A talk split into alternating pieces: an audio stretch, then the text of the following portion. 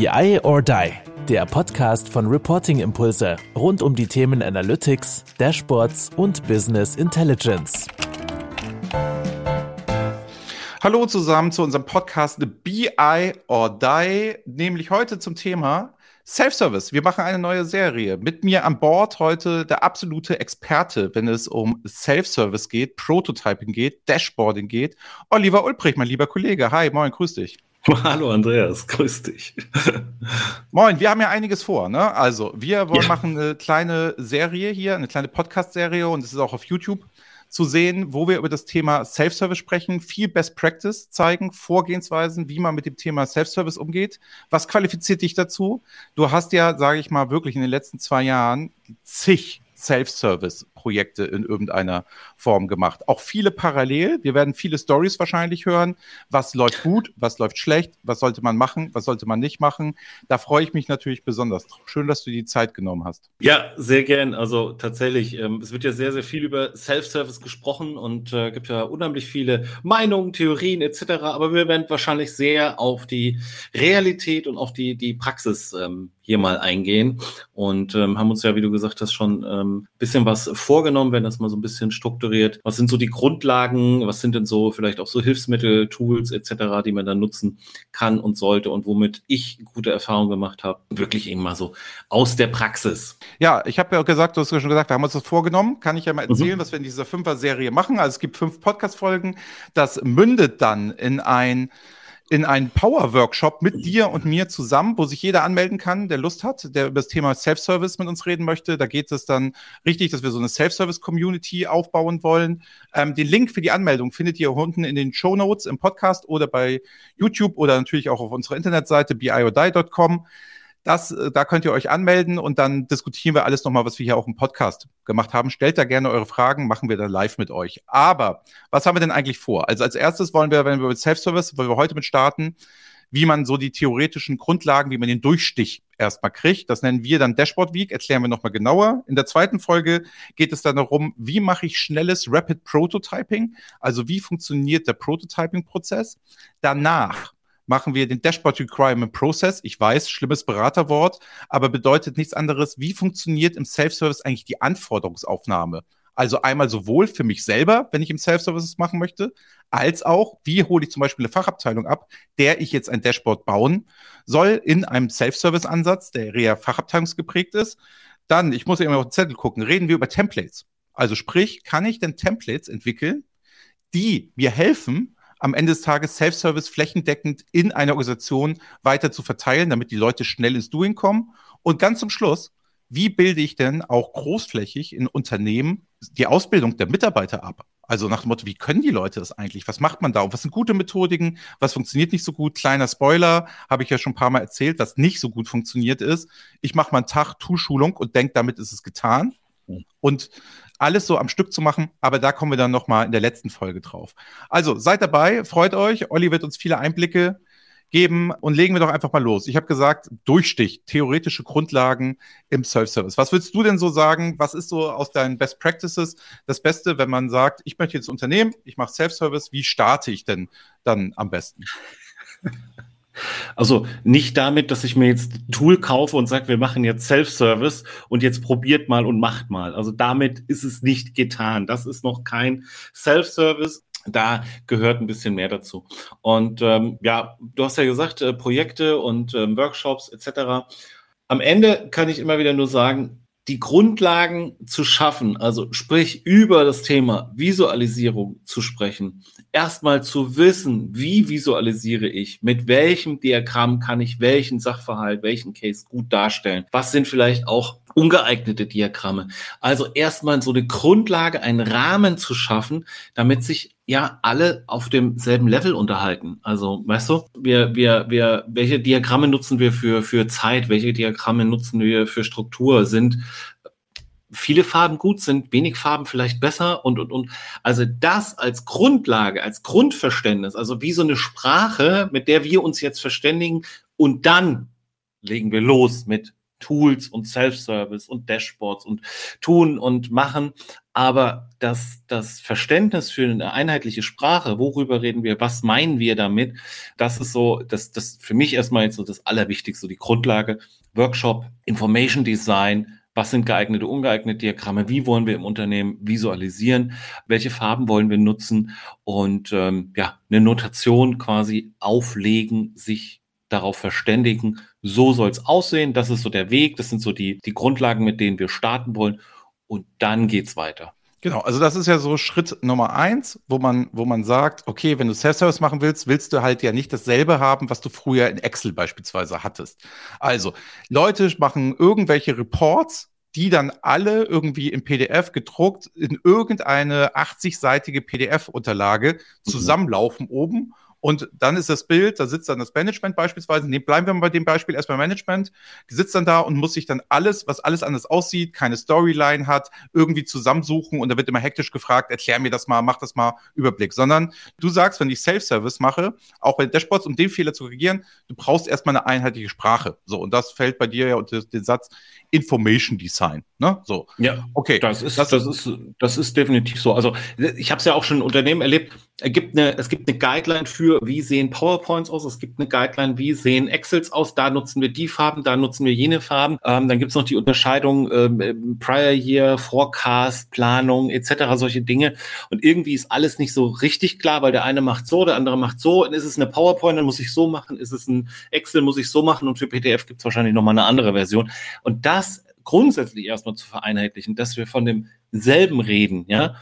Das ist wahrscheinlich so das, das, das Wichtigste, mitunter auch das Schwierigste, ja, da hinzukommen und zu sagen, okay, hm, weil man nimmt ja den Leuten erstmal auf den ersten Blick viel weg, weil da ist ja unheimlich viel Freiheit, ja. Ich kann jetzt meine PowerPoint bauen, wie ich will, ich kann Dashboard bauen, wie ich will. Mir gefällt Gelb ganz gut und mir gefällt Blau ganz gut. Meine persönliche Note. Und äh, das bin ich jetzt über Jahre gewohnt. Ja, selbst wenn ich von Excel schon zu einem Dashboard vielleicht gekommen bin und selbst wenn ich schon in einem, in einem BI-Tool mich, mich bewegt habe, dieser Rahmen, diese einheitliche Sprache ist nicht da. Also ich baue ein Dashboard anders Framework, Farbe etc., als du das vielleicht machst, obwohl wir im selben Unternehmen sind. Hm. Das hört sich ja jetzt erstmal, sage ich mal, nach Aufwand an. Ne? Also wenn ich jetzt Kunde bin und denke mir, oh Gott, jetzt muss ich da mit irgendwelchen Leuten zusammensitzen oder selber mir das überlegen, wie, wie mache ich das denn? Also wie lege ich denn so die Diagramme? Bleiben wir beim Information Design, wie lege ich Diagramme, Tabellen und sowas fest? Weil, und geht das auch in meinem Tool? Ne?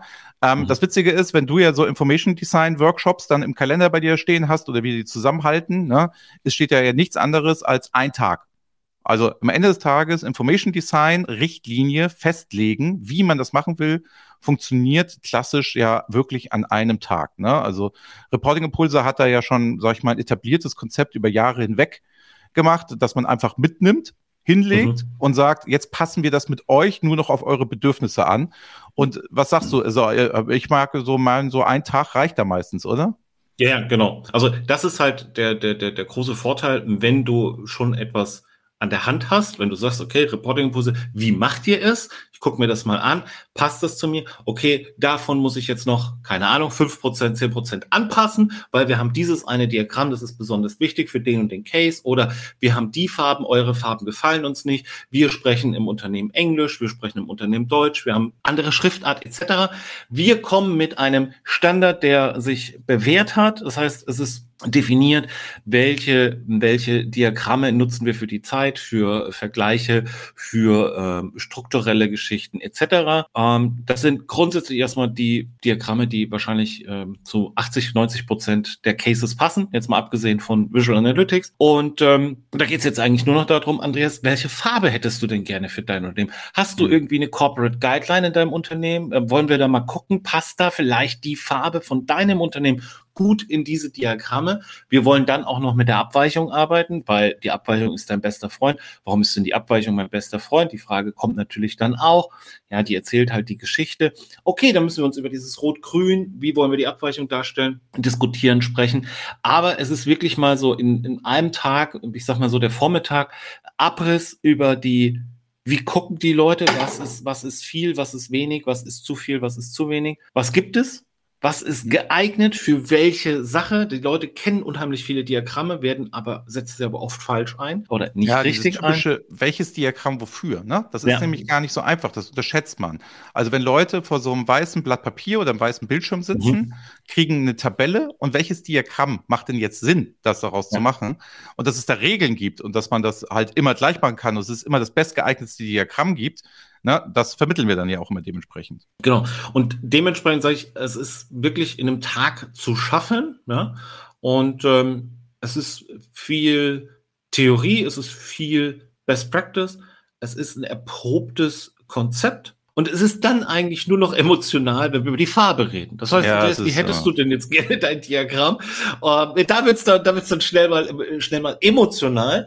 Aber es gibt ähm, ja sonst keine großen ja, Hürden. Also man muss sich halt auf dieses Konzept einlassen, was wie gesagt bewährt ist, wird ausführlich dargelegt, warum es funktioniert, wie es funktioniert, auch welche Vorteile es in, in, im Dashboarding dann bringt, ja, was die Dynamik angeht und so weiter. Und von daher ist es in einem Tag super schaffbar. Ja, also das ist schon mal so, dann, ist, dann sagen wir mal Schritt eins Self-Service, klack, du musst dich um Information Design kümmern. Wenn du das doch schon hast in deinem Unternehmen, umso besser, dann kann man sich ja. sogar diesen Tag sparen, passt nur noch ein bisschen an. Ähm, dann ist natürlich auch die Sache, finde ich, was ganz, ganz wichtig ist, wenn man sich so ein Konzept anlegt, was wir ja auch gemacht haben. Also unser Konzept geht ja für alle Tools. Das ist, glaube ich, ein ganz, ganz wichtiges Thema. Ne? Also man kann ja auch ehrlich zugeben, am besten funktioniert es bei der SAC, bei Power BI und bei Tableau. Da muss man am wenigsten anpassen, da die funktionieren alle relativ gleich. Mhm. Bei Click, MicroStrategy etc. muss man noch ein bisschen Arbeit reinstecken, weil die ein bisschen anders funktionieren und auch die visuellen Möglichkeiten anders sind. Aber es ist hauptsächlich ein agnostisches Konzept, das halt auf alle Tools in irgendeiner Form funktioniert. Und ich glaube, deswegen haben wir den Speed. Und was wir ja immer ganz geil finden, ist, wenn der Kunde uns auch challenge oder die Tools uns challengen, ne, dass wir unser Konzept verbessern können. Das bedeutet mhm. ja auch, es geht ja immer das Best Practice aller Projekte von uns ja immer wieder in diese Notation Guideline rein, dass wir dann ja sagen, oh, ja, cool, haben wir gelernt, verstehen wir. Ihr braucht für eure Kursdividendenschwankungen im XY den Boxplot mit sowieso etc.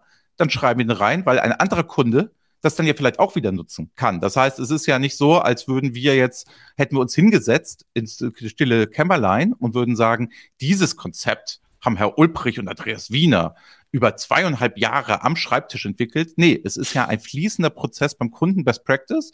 Und mhm. wir wollen ja auch nicht eine Allgemeingültigkeit. Also das heißt, wir wollen ja jetzt nicht, dass alle Firmen dieser Welt das danach machen, nach unserem Konzept. Das maßen wir uns ja gar nicht an. Wir wollen ja eigentlich nur, dass das Unternehmen, das uns beauftragt, das bestmöglichste Konzept für sich selbst hat, aber ja trotzdem einen etablierten Standard nutzt. Das heißt, was ich ja immer sage, ist ja schön, wenn das Olli und mir gefällt, das Konzept. Am Ende des Tages muss es ja dem Kunden gefallen und es muss akzeptiert werden und damit gearbeitet werden. Ich glaube, das ist immer so das Aller, Allerwichtigste, ohne dass es wieder Wildwuchs wird am Ende des Tages. Also es ist ja schon anstrengend mit dir, so ein Workshop. Ja, ich, ich, ich wollte gerade sagen, also eigentlich sage ich an den Workshops immer, Hauptsache ich hatte Spaß an dem Workshop. Also ich glaube, Hauptsache ich hatte Freude und äh, das ist immer ein gutes Zeichen, wenn ich Spaß hatte. Aber nein, Spaß beiseite. Es ist tatsächlich so, dieser, dieser Standard und das kann man gar nicht oft genug sagen. Dieser Standard macht halt so viel leichter. Und ich weiß gar nicht am Ende, ob es wirklich ums Gefallen geht. Es ist mhm. einfach eine sehr pragmatische ja, gute Lösung. Ob die jetzt schön ist, ob die gefällt, hm, weiß ich nicht. Also wir sind halt keine, ich bin halt kein Grafikdesigner und ja. muss, weiß jetzt da so, ah, wenn ich jetzt hier diese Rundung noch mache, dann wirkt das aufs Auge noch besser und so. Sondern es ist einfach eine sehr, sehr gute praktische und, und, und ähm, ja, Best-Practice-Lösung gefallen, weiß ich gar nicht, ob so das richtige Wort ist. Ja, gut, dann also pass auf, da haben wir den ersten Tag, dann hat natürlich der mhm. Kunde ja, oder hat man schon im Self-Service im ersten Moment zwei Fliegen mit einer Klappe geschlagen, nämlich einmal, ich habe schon mal ein Konzept in der Tasche, nachdem ich das machen kann und kann Leuten schon mal eine Hilfestellung geben, die vielleicht auch gar nicht in dem Workshop in irgendeiner Form drin waren, wo ich es einfach wegschicken kann und sagen kann, guck's dir mal an, versuch mal das zu bauen, das ist so eine Anleitung, das ist ja. gut. Und das zweite, was ich ja was ich dann ja auch habe, ich habe erstmal überhaupt nicht über die Tools gesprochen und was alles geht und was nicht geht und mhm. Daten, sondern ich habe erstmal nur Data Literacy, Diagramme und Tabellen ausgebildet. Aber jetzt wird's ja spannend. Also das heißt, Das ist ja ein alter Schuh, das haben ja auch viele Unternehmen schon etc., was wir vielleicht nur noch mal auf den nächsten Level bringen. Aber jetzt wird es ja spannend, jetzt geht es ja um den Bereich Storytelling in Dashboards, Framework. Das ist ja, sage ich mal, das, was wir eigentlich einen größten Mehrwert reinbringen. Diagrammgestaltung musste machen, sind wir vielleicht auch Profis, aber ja. das gibt es auch seit 1996 durch Gene Selasny, da steht eigentlich auch schon sehr, sehr viel drin. Mhm. Das zweite ist dann, Professor Dr. Hichert hat da viel auch da in die Richtung ähm, gemacht mit dem IBCS. Ähm, Standard und wenn man da so ein bisschen das Best Practice rausnimmt oder auch vieles wegstreicht, weil es in den Tools dann nicht funktioniert oder man Add-ons braucht und so, kann man alles mal kurz diskutieren. Aufwand, ein ja. Tag, ist man damit durch. Wir geben ja nur Best Practices am Ende des Tages, und dann muss halt der Kunde gucken, was am besten zu ihm passt. Aber jetzt gehen wir zum Framework. Da wird es ja erst spannend. Ne? Also, ja. dass man sagt, okay, jetzt haben wir Diagramme und Tabellen in, im Sack und jetzt als nächstes wie baue ich Dashboards? Was ist denn so? Wir haben ja verschiedene Dashboards im Portfolio, wo wir sagen, die funktionieren immer. Was ist denn eigentlich dein Lieblingsdashboard von denen? mein Lieblingsdashboard? Ja. Mein Lieblingsdashboard, das auf die Frage war ich gar nicht vorbereitet, Andreas. Ähm, ja, habe ich noch nie gefragt, ne? Hast du, noch, hast du mich noch nie gefragt. Also mein Lieblingsdashboard, hm, ich kann mich nicht festlegen. Also es ist sowohl das KPI als auch das Monitoring Dashboard hm. äh, funktionieren, funktionieren super und sind je nach Case eben ja hilfreich und Spannend wird es natürlich dann bei den Analytics-Dashboards, weil da kannst du halt echt viel machen und da können auch, also ohne jetzt in diese Tool-Diskussion zu kommen und ähm, Tool-Bashing oder äh, Lobpreisung zu machen, diese Tools können, was Analytics angeht, also gerade auch in so einem Framework, schon extrem viel. Also da bist du weit weg von Data Science mit Coden und äh, Python A etc. Das kann schon mit den Mitteln, die da sind, ja, unheimlich viel. Deshalb Analytics-Dashboards wahrscheinlich am Ende. Hm. Genau, da hast du ja schon die Trennung aufgemacht. Ne? Also ich glaube, ja. wenn wir jetzt, wir sind jetzt mal bei Tag zwei. Also wirklich, ja. damit man so Vorstellung kriegt als jeniges Unternehmen, das geht relativ schnell. Man darf jetzt nicht irgendwie drei Wochen, vier Wochen für so ein Konzept oder für Frameworks oder so veranlagen. Das muss man schnell machen und das muss man auch schnell durchhauen, entscheiden und verabschieden. So, das heißt, Tag ja. zwei muss man erstmal die Entscheidung treffen zwischen Analytics Dashboard, also Visual Analytics Dashboards und Storytelling Dashboards, nämlich Dashboards, die eher einen Reporting-Charakter haben. Fangen wir nochmal mit den Reporting-Charakteristiken an. Du hast schon gesagt, KPI-Dashboard, Monitoring-Dashboard, Table-Dashboard sind so Sachen. Da haben wir ja auch Vorschläge, wo mhm. ich ja immer wieder sage, also ich glaube, ich spreche immer von 96 Prozent aller eurer Anwendungsfälle werden damit abgedeckt im ja. klassischen Reporting. Ne? Magst du mal so einen klassischen Aufbau, damit du mal verstehen kann, was denn so ein sag ich mal, Storytelling-Framework, Dashboard, was das ist, also wie das so aussieht, damit die Leute verstehen, ach, das wird da vermittelt in dem, ja. in dem Tag, wo du es mit den Kunden machst. Genau, also der, der zweite Tag beschäftigt sich dann eben wirklich mit den, mit den Dashboard-Arten, Dashboard-Typen, der Trennung zwischen Guided, geführtes Dashboard oder eben auch das Thema Analytics Dashboard.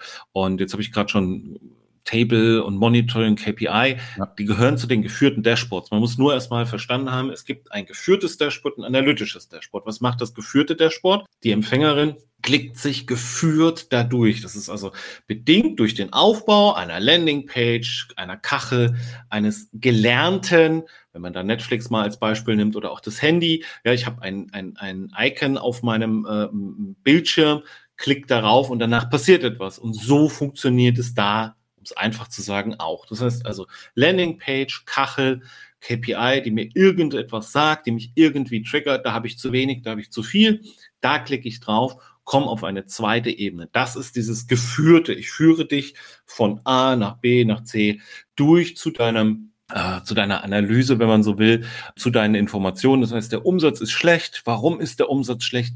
Wo ist der Umsatz schlecht? Welche Produkte sind da Treiber? Welche Regionen sind da Treiber? Vielleicht welche Kunden sind da ähm, gerade schwierig? Wer hat was storniert etc. Das sehe ich dann nach dieser Kachel, nach dieser ersten Kachel, die ich dann angeklickt habe und werde eben auf eine zweite die, auf die äh, Detail-Ebene geführt, wo ich das eben nach verschiedenen Dingen aufgerissen sehe. Nach Region, nach Zeit, nach Produkte, Produktarten, Kunden etc. Und da habe ich dann vielleicht schon meine Antwort oder auch noch nicht und kann mhm. dann auf dieser Ebene diese Interaktivität nutzen. Das heißt also jede Säule, jeder Balken. Deshalb Information Design so wichtig, dass wir uns vorher mal über Diagramme unterhalten haben. Denn hier möchte ich jetzt visuell filtern. Das heißt, mir fällt auf bei einem Kunden, Produktgruppe und Zeit, da gibt's irgendwie, da sind die Umsätze zurückgegangen.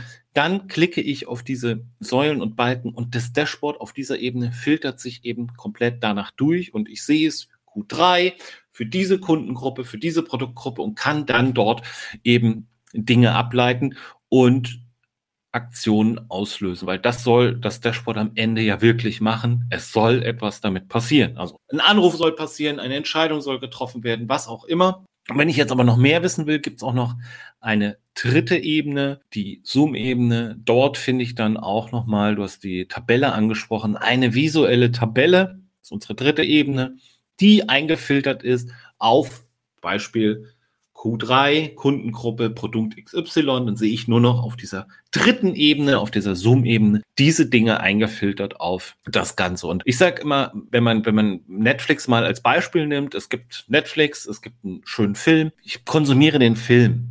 Hm, am Ende läuft der Abspann. In der Regel, ich kenne niemanden, vielleicht, Andreas, ist dir so jemand begegnet. Es schaut sich niemand den Abspann an, ja, doch, Filmnerds. Nerds halt, so richtige Leute, die lesen, ja, aber lesen dann, oh, der Stuntman oder die Stuntfrau sowieso hat diesen Stunt, dann spule ich im Film dorthin, wo diese Szene ist, damit ich diesen Stuntman sehe. Sondern ich konsumiere den Film, wenn ich es am Ende noch wissen will, kann ich mir den Abspann angucken. Und deshalb dieses geführte, da ist eine KPI, die fällt mir auf, da will ich was zu wissen, ich klicke drauf, kriege das ein bisschen näher erklärt. Jetzt will ich noch mehr wissen, finde ich das auf der untersten Ebene in meiner visuellen Tabelle. Das heißt, es ist so ein geführtes Dashboard, wenn wir dieses Monitoring KPI Dashboard mal als äh, Beispiel nehmen, hat drei Ebenen, eine Landingpage, eine Detailpage und eine Zoom-Ebene. Und es passiert eben alles auf diesen Ebenen mit visuellen ähm, Filtern. Nur die Ausrichtung der beiden Dashboards ist ein bisschen unterschiedlich. So, okay. Dann habe ich die geführten Dashboards im Sack ne? und sage, ja. das ist eine Methodik,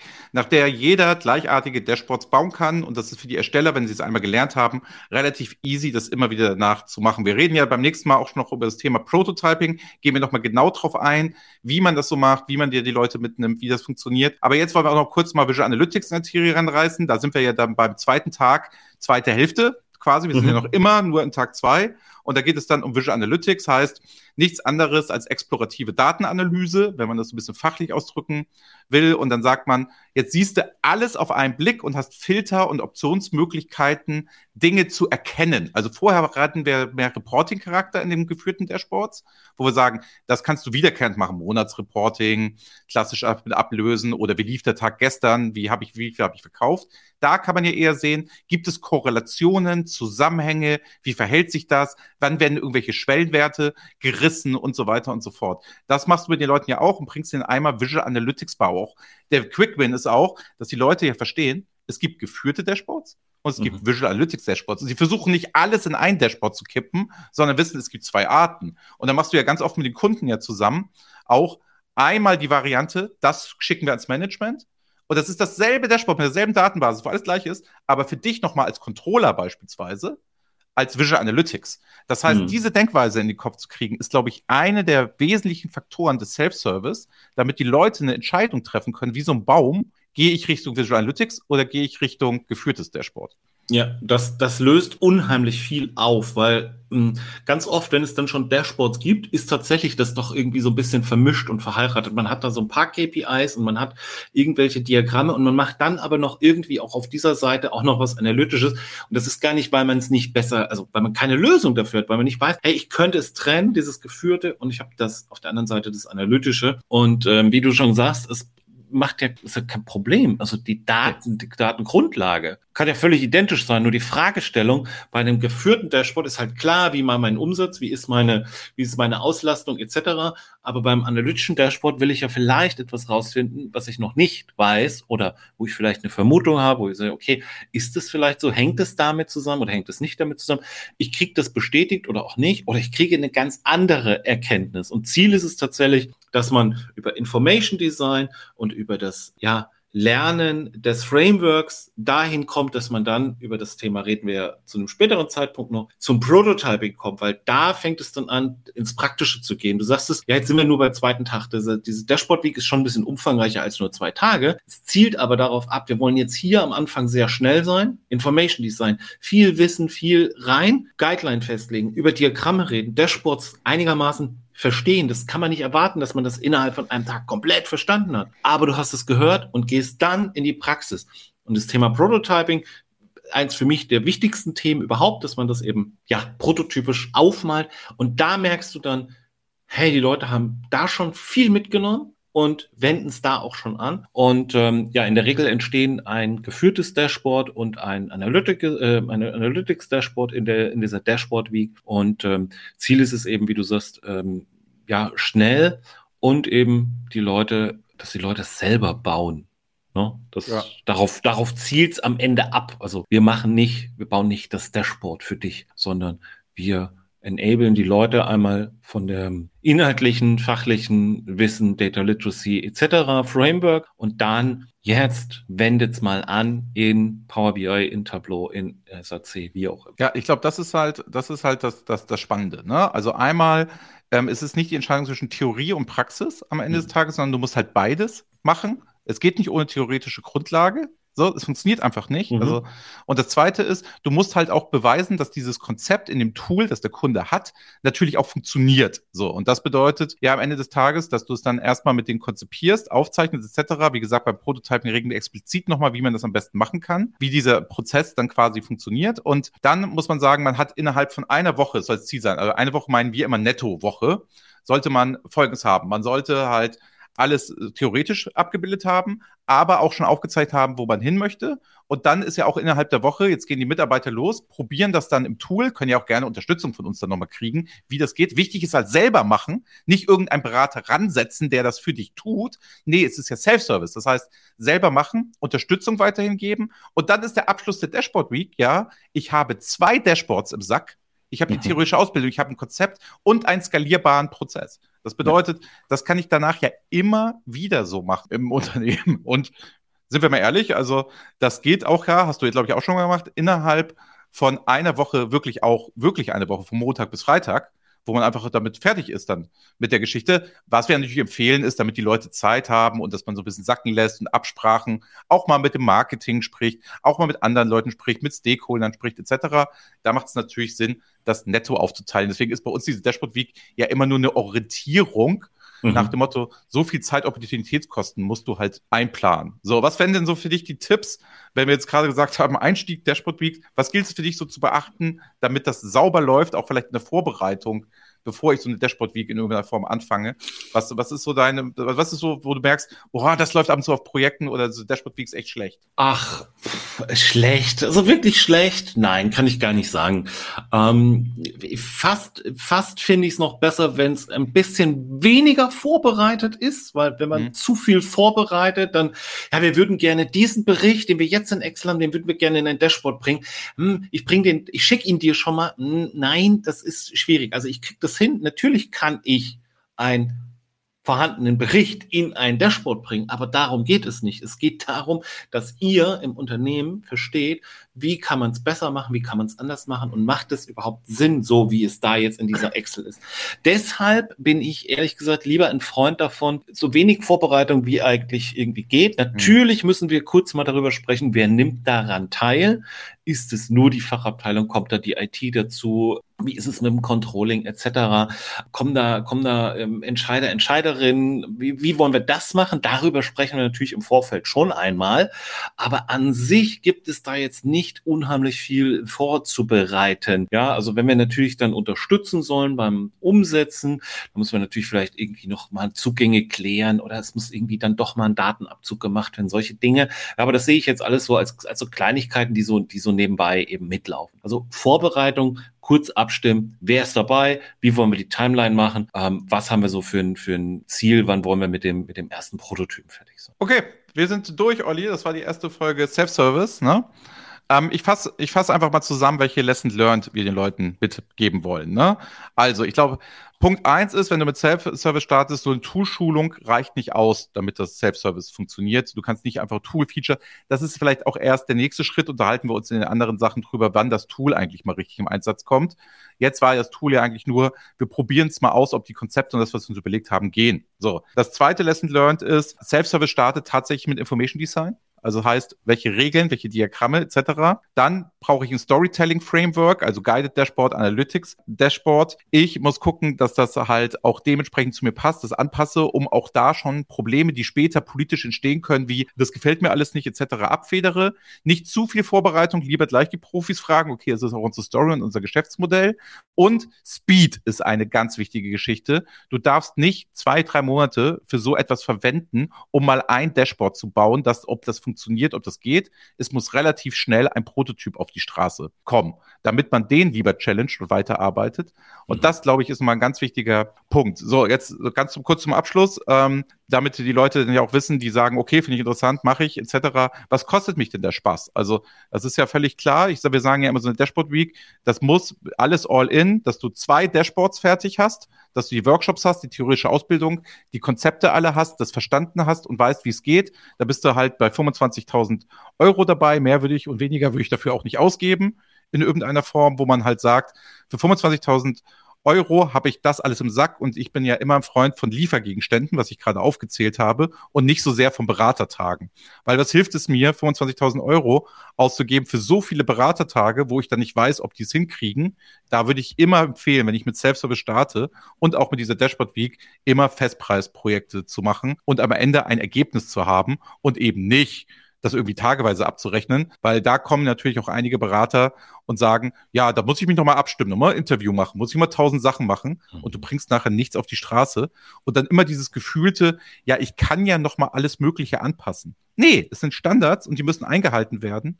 Und die müssen dann halt erstmal loslaufen und dann müssen sie gechallenged werden, bevor ich alle Eventualitäten vorher irgendwie in Betracht ziehe. Ne? So, das waren meine Lessons learned. Da vielleicht nochmal, Olli, dein Lessons learned. Hast du noch irgendein ergänzendes, wo du sagst, Mensch, das will ich den Leuten auf jeden Fall noch mitgeben, wenn sie mit Self-Service starten. Sonst beim nächsten Mal ähm, Thema Prototyping. Wie mache ich gutes Prototyping hier in der Serie? Und meldet euch an, wenn ihr Bock habt, Teil der Community zu werden. Vier Stunden mit uns. Das alles, was wir hier erzählen, mal zu challengen, eure Erfahrungen etc. Würde mich sehr freuen. Meldet euch in den Link unten an und dann diskutieren wir das natürlich nochmal mit euch in epischer Breite, was gut ist, was schlecht ist. Wir wollen hier echt eine Self-Service-Community aufbauen, würde uns freuen, wenn ihr euch mitmacht. Meldet euch einfach an, wird ein geschlossener Kreis und off the record. Also insofern, Olli, dein Lesson learned vielleicht nochmal. Mein Lesson learned, ähm, ja, wie du, wie du, wie du eigentlich gesagt hast, ähm, keine, keine Angst davor haben, ähm, das mal in die Hand nehmen und machen und ähm, im Ergebnis denken. Also letztendlich, was, was vergebe ich mir? Es kommen am Ende zwei Dashboards bei raus. Ich habe eine Guideline. Ähm, ich habe unheimlich viel gelernt in den, in den, in diesen ja, fünf, sechs, sieben Tagen, Woche, wie auch immer man es nennen möchte. Und ähm, agil bleiben, kleine, kleine Iterationsschleifen und ähm, ja, einfach machen. Also spricht ja nichts dagegen. Also bevor man jetzt irgendwie eine, Tool, eine Toolschulung macht und äh, den Mitarbeitern sagt, baut mal Dashboards und die wissen nicht wie. ich glaube, das ist ein schönes Stichwort. Einfach machen. In dem Sinne, ja. ciao. Bis dann. Ciao. Das war BI or Die, der Podcast von Reporting Impulse. Danke, dass ihr auch diesmal wieder mit dabei wart. Wenn es euch gefallen hat, dann hinterlasst uns doch eine gute Bewertung. Und abonniert den Podcast, um keine weitere Folge zu verpassen. Bis zum nächsten Mal.